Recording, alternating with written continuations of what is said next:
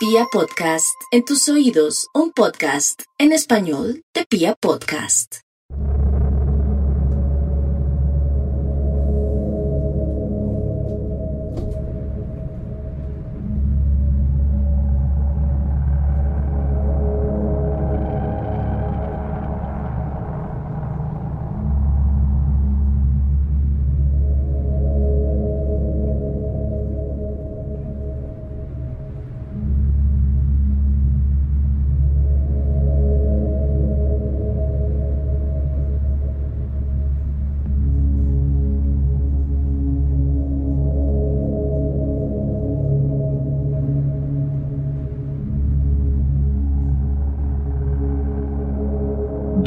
24 capítulos hemos avanzado a través de las lindes más oscuras de todos los asesinos y criminales de la peor de las guerras. Conocimos los confines de la Alemania de la Primera Guerra Mundial, de aquella Alemania deprimida del periodo entre guerras y por supuesto aquella vertiginosa nación que se abalanzó contra el mundo entero en uno de los peores conflictos entre 1939 y 1945. Hemos visitado las filas de ejércitos aliados, de australianos, de norteamericanos, de británicos y también de civiles que se aprovecharon de la guerra para llevar a cabo sus más oscuras fantasías.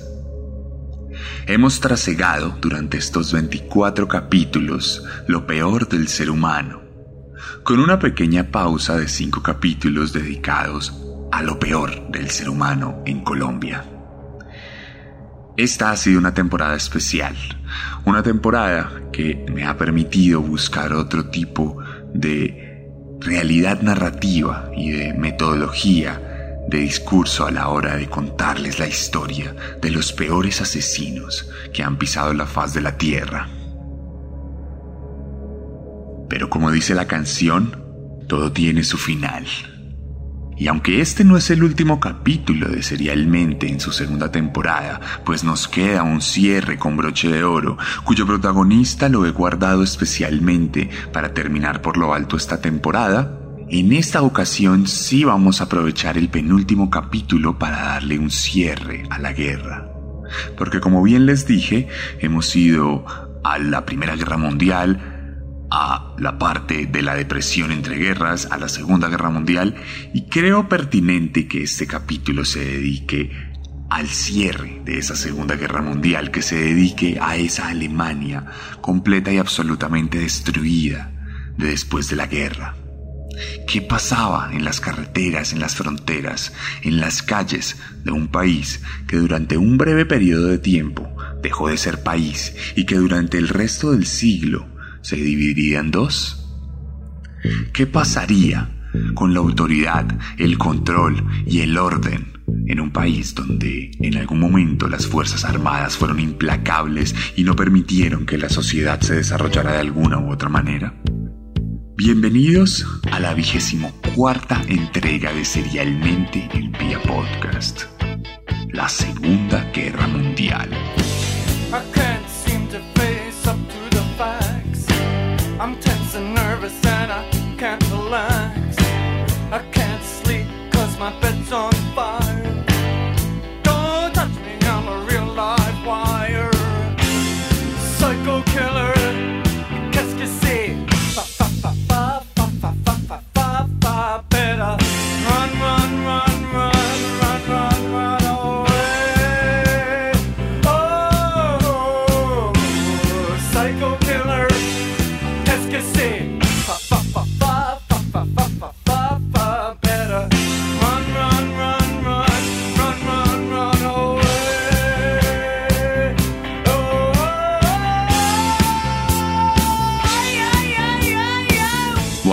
Hoy les voy a contar la historia de un asesino en serie.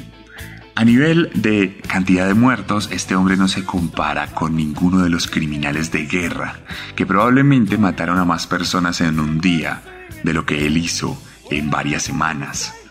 Y sin embargo, les voy a contar la historia de uno de los peores asesinos en la historia del país germano, porque es curioso cómo quien mata por placer es considerado un asesino, mientras quien mata por un orden es considerado un criminal. Hoy les voy a contar la historia de un monstruo que quería saciar todas sus necesidades fisiológicas y psicológicas. Les voy a contar la historia de un asesino narcisista que se aprovechó de la muerte para ganar fama. Hoy les voy a contar la historia de Rudolf Play, el creador de muertos.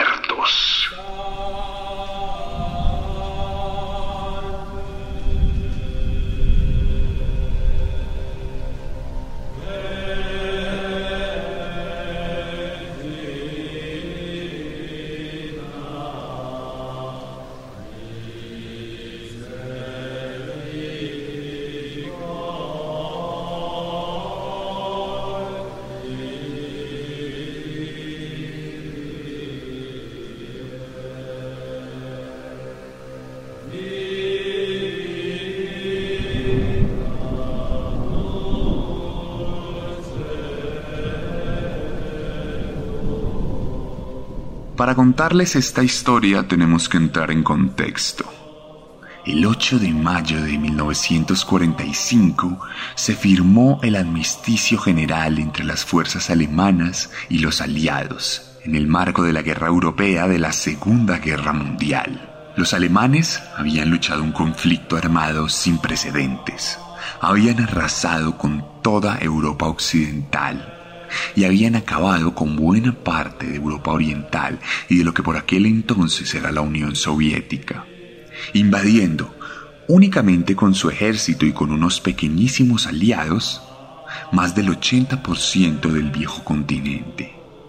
A través de la Blitzkrieg habían logrado dominar a Francia, a Holanda, a Bélgica, buena parte de Italia, a Grecia, los Balcanes, Yugoslavia, todos los países que están compuestos hoy en día en aquella península, Letonia, Estonia, Eslovaquia, Eslovenia, Polonia y buena parte de Rusia. Una serie de conflictos que dejaron una huella imborrable en las naciones europeas. Una serie de enfrentamientos que, como bien supimos ver en la segunda temporada, dejaron una cantidad de historias tenebrosas que jamás serán borradas de nuestra memoria.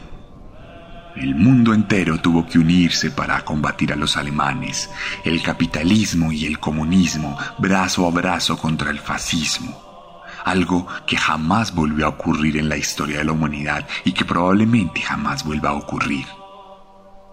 Algo que dejó como resultado la caída del imperio alemán, ese imperio que estaba destinado a durar mil años y que tan solo duró un par de décadas un imperio que terminó luchando en las calles de sus ciudades, en los ríos de los alrededores, en los suburbios y en los montículos del campo, con ancianos, niños y mujeres que jamás estuvieron entrenados para la guerra y que tuvieron que cargar fusiles obsoletos y Panzerfaust para hacer frente a la implacable horda de enemigos que acechaba su propia nación. Quienes comenzaron luchando por orgullo terminaron luchando por supervivencia, y el saldo de muertos fue tan gigantescamente implacable que podríamos decir que Alemania fue reducida a sus cenizas. Una casta que históricamente había sido guerrera. Un país cuyos ascendientes se encargaron de acabar con todos los imperios del mundo, incluso con el imperio romano, que en aquellos bosques fue masacrado por las hordas germánicas que terminaron por dominar el mundo y que querían volverlo a dominar en el siglo XX. No fue sino hasta que su país quedó completamente destruido, que la humanidad y la humildad llegaron a las toldas germanas para convertirse en la nueva bandera. Cuando la batalla de Berlín terminó, las banderas soviéticas se erigían en las ventanas de los edificios destruidos, en cada una de las calles que en algún momento albergaron a la raza aria, superior a las demás desde aquellas teorías estúpidas. Miles de mujeres habían sido tomadas como botín de guerra. Cientos de miles de hombres habían sido asesinados o enviados a campos de trabajos forzados, a gulags, en territorio soviético, donde sostuvieron la economía comunista durante muchos años. Miles de niños habían perdido la inocencia y otros tantos jamás volverían a despertar. El país estaba completamente destruido. No tenía ningún tipo de moral, no tenía ningún tipo de ideología y no tenía ningún tipo de orden. Naturalmente, la división entre comunismo y capitalismo empezó en el preciso instante que el último alemán dejó de disparar su arma y la Guerra Fría dio comienzo con la división de Alemania, la división de Berlín y la división de toda una nación que tuvo que debatirse entre el comunismo y el capitalismo sin siquiera poder aceptar su destino o elegir qué camino tomar. No había soldados, no había policías, no había nada. Las únicas figuras de autoridad eran los pocos gendarmes de campaña, que habían tenido sus placas y que eran reconocidos como los policías militares. Ellos, en algunas ocasiones, cuando no fueron colgados por crímenes de guerra, fueron enviados a controlar a la ciudad, a ser como ese enlace entre los nuevos ocupantes y la población civil que había sido invadida finalmente. Y en ese marco y en ese orden comenzó una dinámica de comportamiento de refugiados en Alemania pues la mayoría de los civiles veía en los soviéticos a un invasor mucho más implacable y al comunismo algo mucho más difícil para sostener la vida y sacarla adelante. Razón por la cual se empezaron a dar muchas transferencias de personas del lado oriental al lado occidental. Y esto también aplicaba para los países en la frontera de Alemania, en el lado oriental, en el lado comunista, en ese lado que se vio tan ultrajado durante más de 40 años por todo lo que implicó el comunismo en aquel lugar. Es por esto que los soviéticos comenzaron a contratar hombres en edad fértil, en edad militar, para que controlaran cada una de las fronteras. Todos los días había problemas de migrantes ilegales, todos los días había problemas de refugiados que querían huir del comunismo y todo lo terrible que representa para abrazar al capitalismo norteamericano que por aquel entonces era una luz, en el sentido que los estadounidenses habían decidido reconstruir Alemania como el primer bastión anticomunista y como la primera línea contra la gran invasión de los soviéticos que se avecinaba por aquel entonces. Es por esto que todos querían cruzar la frontera.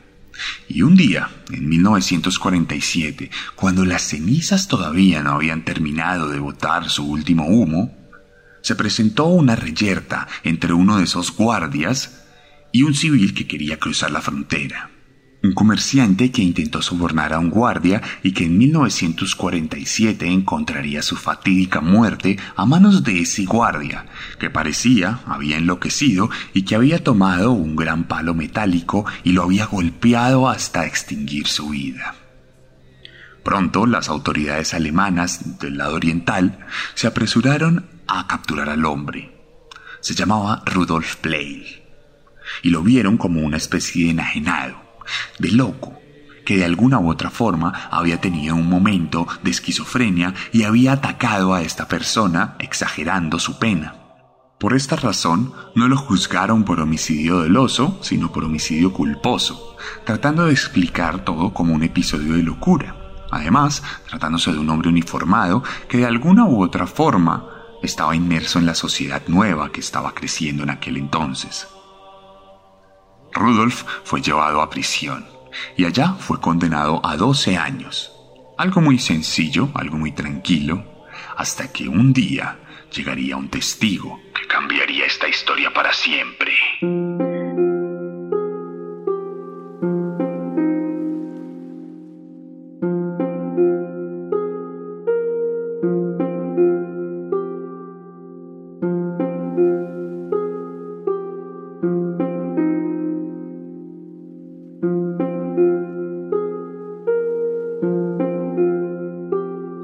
Rudolf Pleil nació el 7 de julio de 1924 en una pequeña villa en la frontera con Checoslovaquia.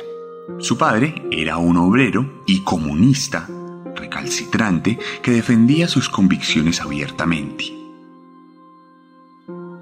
La familia estaba compuesta por nuestro protagonista, su hermana epiléptica y sus dos padres clase baja que buscaba la forma de sobrevivir en el apartado rural de la Alemania del periodo entre guerras. Como bien sabemos, años después los nazis llegarían al poder.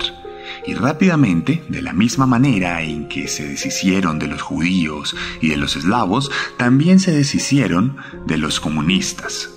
Por lo cual, el padre de nuestro protagonista fue llevado rápidamente a una prisión y más adelante reubicado fuera del territorio alemán, exiliado de manera forzosa a Checoslovaquia. Teniendo tan solo nueve años, nuestro protagonista tuvo que abandonar la escuela y tuvo que abandonar cualquier tipo de formación académica por cuenta de las vicisitudes de la vida que le obligaban a ayudar a su familia a sobrevivir.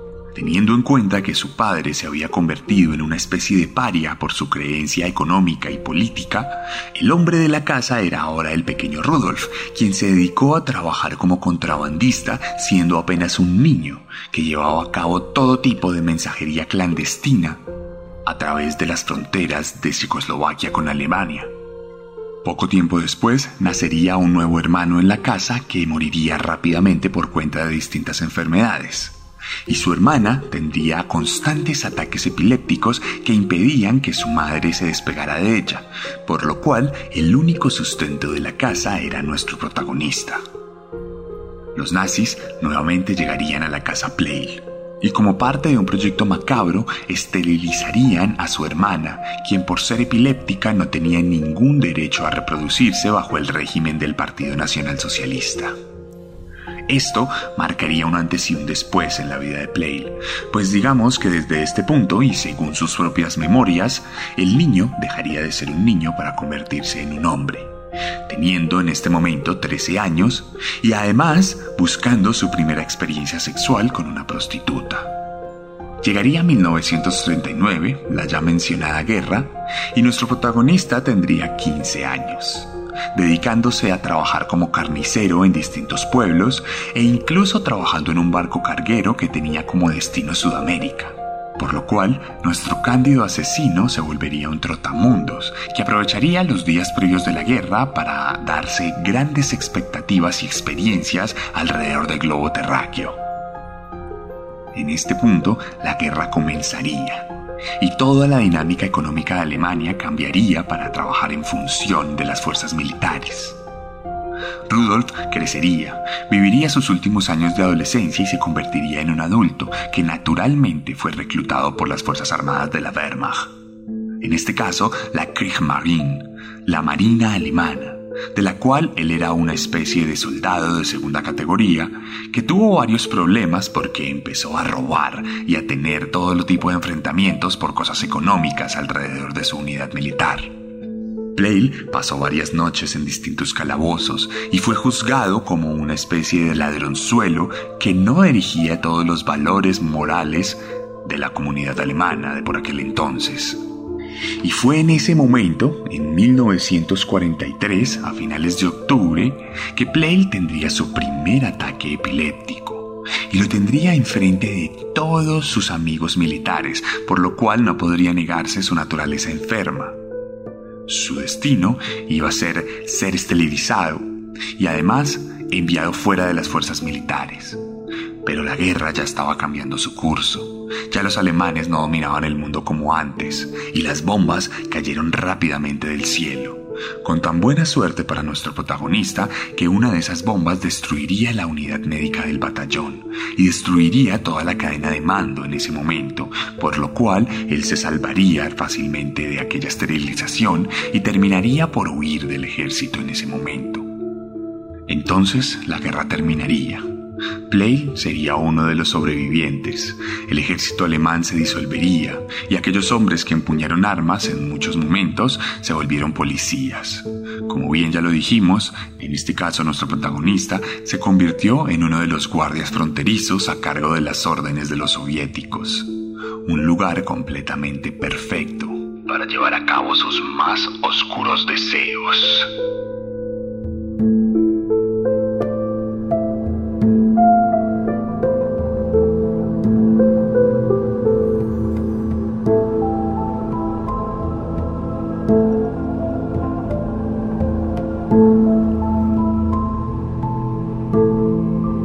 Trabajo fronterizo representaba pocas complejidades.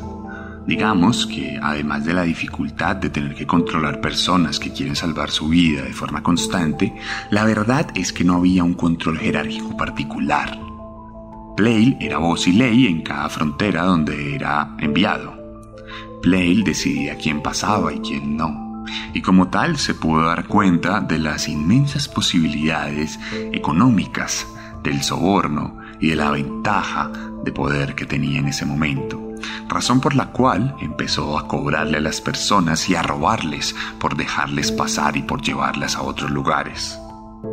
Aquí, en este momento, empezó a darse cuenta que nadie estaba controlando sus pasos, que el ejército soviético tenía otras preocupaciones mucho más grandes y que la Criminal Polizei de Alemania no tenía tiempo para preocuparse por nimiedades de inmigrantes o de personas que estaban despojadas de su tierra. Por este motivo, Plale comenzó a aprovecharse aún más de su situación y ya no solo sacaba rédito económico, sino también rédito sexual, pidiéndole a las mujeres que se dejaran ser tocadas por él si querían pasar, teniendo relaciones sexuales incluso en alguno que otro momento, diciéndole a los hombres que tenían que despojarse de cualquier elemento de valor si querían salvar su vida de las garras del comunismo. Y entonces, en uno de esos actos, nuestro protagonista se dio cuenta de que podía matar. Y fue allí cuando mientras robaba a un hombre, decidió cogerlo a cuchilladas y degollar su garganta, sin ningún tipo de consecuencia, siendo en 1946 el primero de sus asesinatos documentado y comprobado. Plale había probado las mieles de la muerte, había probado la sangre de otros seres humanos algo que ni siquiera había hecho mientras estaba en la Kriegsmarine, pues nunca había entablado combate. La única vez que había visto muertos en vivo fue cuando la Gestapo llevó a cabo una redada de judíos y terminó acumulando cuerpos desnudos de personas asesinadas por ser judías. Nuestro protagonista recuerda aquella imagen con placer y desde entonces había tenido mucha curiosidad de saber cómo era quitarle la vida a alguien. Algo que finalmente había logrado en 1946 y que había marcado el inicio del infierno más grande de la historia de Alemania Oriental.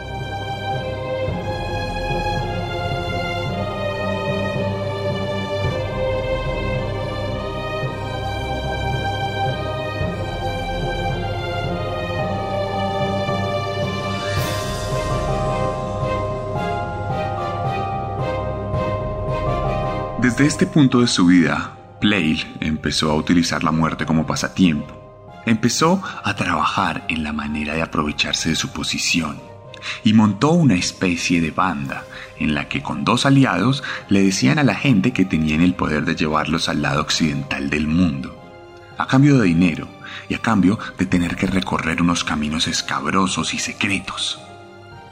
Así, el hombre se empezó a llevar a mujeres a lugares ocultos Empezó a meterlas en bosques, en lagos y en praderas lejanas sin que nadie lo viera. En ese momento comenzaron las violaciones directas, violaciones que se llevaban a cabo con la complicidad de dos hombres que miraban a lo lejos a Plale y que sucumbían ante sus órdenes de cualquier manera. Sin embargo, en medio de una de estas violaciones, nuestro protagonista, llevando a cabo la penetración, se dio cuenta que necesitaba más placer. Se dio cuenta de que había una voz oculta que le decía que debía matar, que debía hacer daño. Y entonces, mientras llevaba a cabo su orgasmo, cogió un garrote y golpeó a la primera de sus víctimas femeninas hasta que ésta murió. Más adelante la degolló para asegurarse de que había perdido la vida. Y cuando terminó de tener relaciones sexuales con el ya cadáver, aún calientito, decidió robarla, quitarle sus pertenencias y quitarle lo último que le quedaba. En ese momento, Plale se dio cuenta de que era implacable, de que era una especie de Dios que podía disponer de la vida de los demás, y en este caso de las mujeres que no tenían familia, que no tenían nación y que no tenían nada por cuenta de la guerra. Mujeres que habían sido despojadas de sus tierras, que habían sido despojadas de su humildad, de su familia, de sus pertenencias. Desde ese momento, cada una de esas mujeres despojadas comenzó a ser revictimizada. Y no había nadie quien pudiera protegerlas, porque eran mujeres sin nación. Eran mujeres que habían sido llevadas a ese lugar del mundo por las vicisitudes de la guerra. Eran mujeres que no podían recurrir a ninguna autoridad y que ninguna autoridad representaba algún tipo de cobijo para ellas. Nadie se preocupaba por ellas, nadie sabía que existían, porque nadie sabía que la guerra había generado un problema de diáspora mundial. O si lo sabían, por lo menos no les interesaba, mientras que a Rudolf Pleil sí le interesaba aprovecharse de su posición. Entre 1946 y 1947 se dice que asesinó y violó a más de 25 mujeres, todas con un mismo modus operandi. Estas mujeres llegaban a la frontera, pedían paso, él les decía que la única forma de pasar era por un camino oscuro y secreto y que tenían que dar favores sexuales a cambio del paso. Ellas aceptaban, eran enviadas con estos tres hombres Adentro él las violaba, ellos observaban y mientras las violaba las asesinaba. En algunos casos con pistolas, en algunos casos con navajas, en algunos casos con garrotes. Pero siempre durante la violación. Más adelante eran robadas y tiradas al río, donde a nadie le importaba un muerto más, porque Europa ya estaba llena de muertos. Y aunque sabemos que tenía dos cómplices, tenemos claridad total sobre el hecho de que en ninguna ocasión alguno de ellos fue el responsable directo de la muerte o de la violación, pues se limitaban exclusivamente a ver cómo nuestro protagonista llevaba a cabo estos crímenes macabros. La ironía del asunto es que en uno de estos casos, alguno de sus cómplices quiso decapitar a una de las víctimas luego de que ya hubiese muerto algo que desató la ira de nuestro protagonista, pues el creador de muertes consideraba que era indigno quitarle la cabeza a alguien, no así matarlo o violarlo. Ironías de la vida que de alguna u otra forma marcan las necesidades fisiológicas y psicológicas de nuestro protagonista. Sin embargo, cuando todas estas mujeres perdieron la vida, Play siguió construyendo su imperio de muerte en su cabeza. Y no fue hasta el altercado de 1947, aquel que les conté al principio del capítulo, que se descubriría la verdad sobre su naturaleza pues cuando ya estaba en prisión por cuenta de este supuesto homicidio culposo, una de sus víctimas, que había logrado sobrevivir haciéndose la muerta, logró llegar a las autoridades e identificó al hombre y aseguró que esa persona era tremendamente mala y asesina. Algo que curiosamente fue corroborado por nuestro protagonista, quien inmediatamente dijo que él era el peor asesino en la historia de Alemania y que nadie podía contener su ira y su dolor y la forma en que comunicaba ese dolor. Rudolf Pleil empezó a abrir la boca. Aseguró que había matado a 25 personas, a pesar de que solo se encontraron nueve cuerpos. Dijo que él lo hacía porque era su pasatiempo, que así como había hombres que tenían como pasión jugar las cartas, él tenía como pasión el asesinato, que le encantaba ver cómo los ojos de sus víctimas se volvían blancos, cómo su cuerpo se volvía frío, cómo su piedad se apagaba y cómo sus cómplices eran testigos de su propia maldad, de ese poder, de ese monstruo interno que había sido testigo de la peor de las guerras. Rudolf tuvo un juicio totalmente llamativo, un juicio en el que su condena de 12 años fue cambiada por una cadena perpetua. Cadena perpetua que aprovechó para escribir sus memorias con un nombre muy llamativo, Mein Kampf, mi lucha, el mismo nombre con el que Hitler el mismísimo Führer había escrito sus propias memorias, ahora emuladas por un asesino en serie que reconocía y aceptaba al nazismo como una religión, pero que aseguraba que no había matado por el nazismo, sino por puro y físico placer.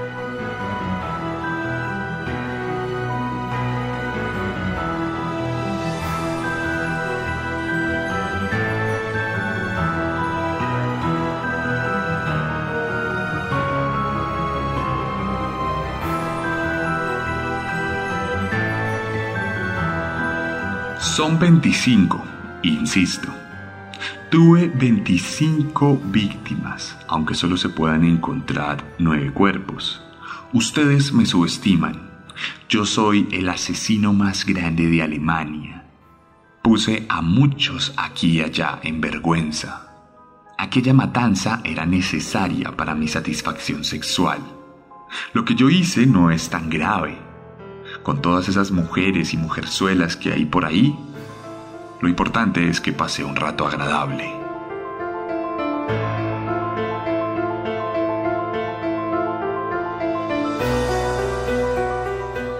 El cinismo de nuestro protagonista era tal que aplicó para el puesto de verdugo en una de las cárceles, diciendo que su hoja de vida eran sus muertes. Obviamente no fue aceptado, algo que generó mucha gracia y confusión alrededor del sistema penitenciario alemán. Pleil pasó más de 10 años de vida encerrado. Se dedicó a escribir sus memorias, las cuales nunca fueron publicadas, por lo menos de forma directa, y se dedicó a recordar los fantasmas del pasado, hasta que un día, en febrero de 1948, decidió asesinar una vez más, tomando su propia vida, colgándose en la celda y dejando un cuerpo putrefacto olvidado por Dios.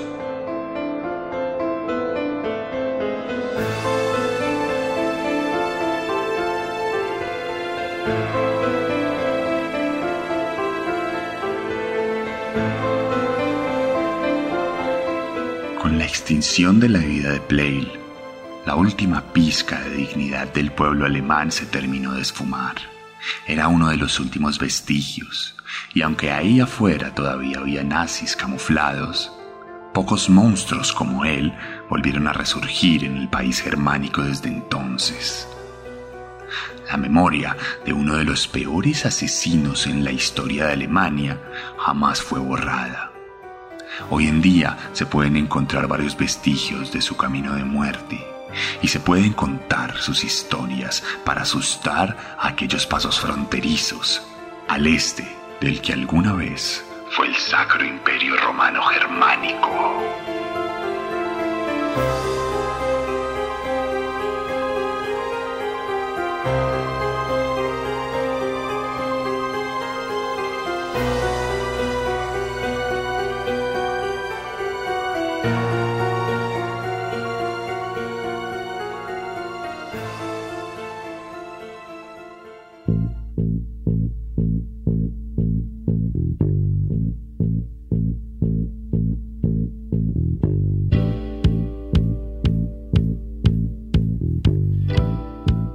Y esta fue la historia de Rudolf Play, el creador de muertos. Aquí en Vía Podcast, en el casi final de la segunda temporada de Serialmente.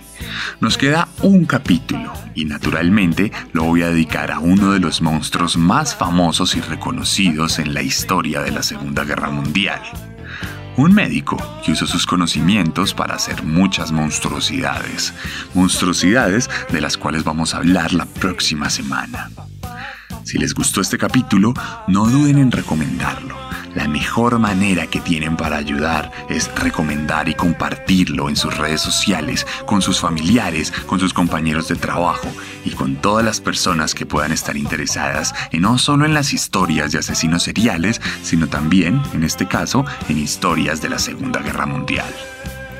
Si les gustó mi forma de narrar, estoy seguro que les va a encantar mi forma de escribir, porque tengo para ustedes tres libros disponibles. La novela Descenso, el libro de relatos Carne y la novela Letargo, que está ambientada en esa Segunda Guerra Mundial, ambientada en las filas alemanas. Así que creo que si escucharon toda esta temporada, también van a disfrutar mucho el libro.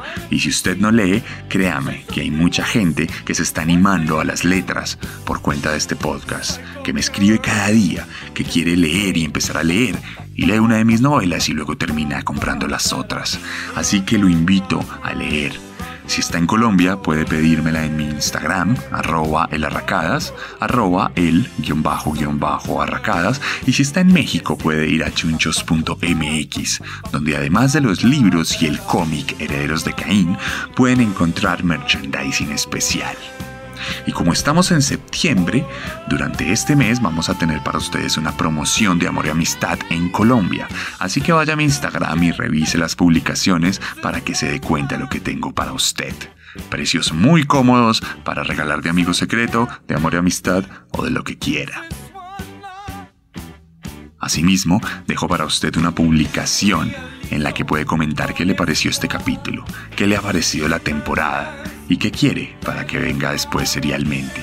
Porque luego de esta temporada vendrá la segunda temporada de Un Día de Furia. Y vamos a ver sobre qué vamos a hablar.